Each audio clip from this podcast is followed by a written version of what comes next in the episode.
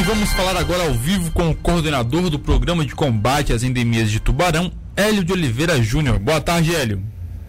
Boa tarde, boa tarde a todos os ouvintes. Hélio, um foco com 50 larvas positivas de do mosquito Aedes aegypti foi encontrado em Tubarão, no bairro Maitá de Cima. Isso? Exatamente, nós encontramos é, na semana passada 50 larvas positivas do mosquito Aedes aegypti né, em uma de nossas armadilhas, ao qual é feita de sete em sete dias é vistoriada essas armadilhas. E aí nós fizemos essa leitura no nosso laboratório da, da Fundação Municipal de Saúde e constatamos que eram essas 50 larvas positivas do mosquito Aedes aegypti. Olha, o que, que, isso traz de preocupação tanto para o pro programa de vocês de combate às endemias quanto para a própria população? Quais são o, a, o que pode causar essas larvas? O que, que isso quer dizer? É, na verdade, o que, que traz de preocupação para nós? Geralmente, um mosquito, ele pode, no seu período de vida, aqui de 30 a 40 dias, digamos assim, no seu período de vida, ele coloca de 400 a 600 larvas. Então, se nós formos fazer uma conta hoje, é, rápida, assim, é, na questão ali de 50 larvas né, positivas é, eclodindo, se transformando em mosquito e, por sua vez, começando esse ciclo de, de, de, de, é, de proliferação, nós vamos ter uma infestação, na verdade, em Tubarão, como na, é, a questão do caso hoje de, de Joinville, né? Que Joinville já é um, um município considerado infestado, né? No, no, estado de Santa Catarina. Hélio, o que, que as pessoas podem fazer? Acho que isso é, já foi bem falado, mas é sempre importante lembrar, para não ajudar nessa proliferação do mosquito. É, na verdade, o que as pessoas devem fazer nas suas casas, e que são coisas simples, realmente, é, no nosso dia a dia a gente trabalhar e, e, e primar pela prevenção. E o que, que, seria isso? É tentar eliminar todo tipo de criadouro no nosso quintal que possa o mosquito vir ali colocar os seus, seus ovos e aí começar a fazer uma, uma, uma, uma, uma é, se proliferar, né, na verdade, e ter um descontrole, na verdade, na nossa cidade. Por enquanto, nós estamos hoje em Tubarão com sete focos do mosquito da Aedes aegypti desde o início desse ano, né, até agora, até o presente momento. Então nós estamos ainda num saldo que é tranquilo, mas que nós não podemos deixar que isso é, venha a se tornar aí, como na questão dos nossos 103 municípios hoje que nós temos no estado de Santa Catarina, são considerados infestados. Né?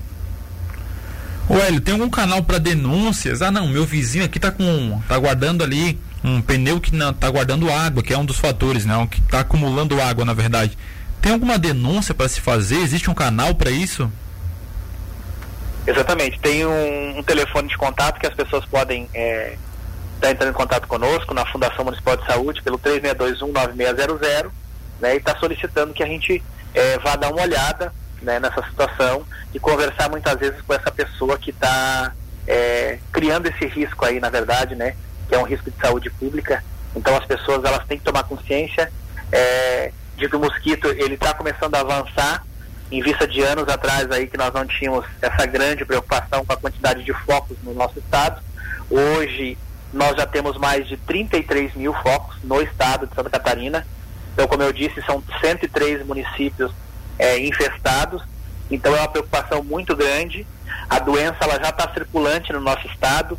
São mais de, de, de 11 mil casos da doença da dengue no estado de Santa Catarina sendo que desses 11, mais desses, desses 11 mil, 10 mil deles são casos autóctones que foram infectados aqui dentro do próprio estado.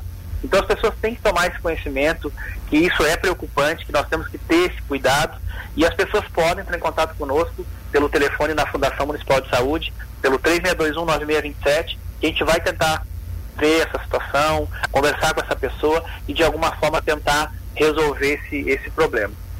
Velho, esse canal também serve, esse telefone também serve como as pessoas puderem tirar dúvida. Ah, não sei se isso aqui acaba ajudando na proliferação da dengue. A pessoa também pode ligar nesse telefone para tirar essas dúvidas? Sim, a pessoa pode entrar em contato conosco na, ali no telefone 36219627, ou frisar, é bom frisar sempre.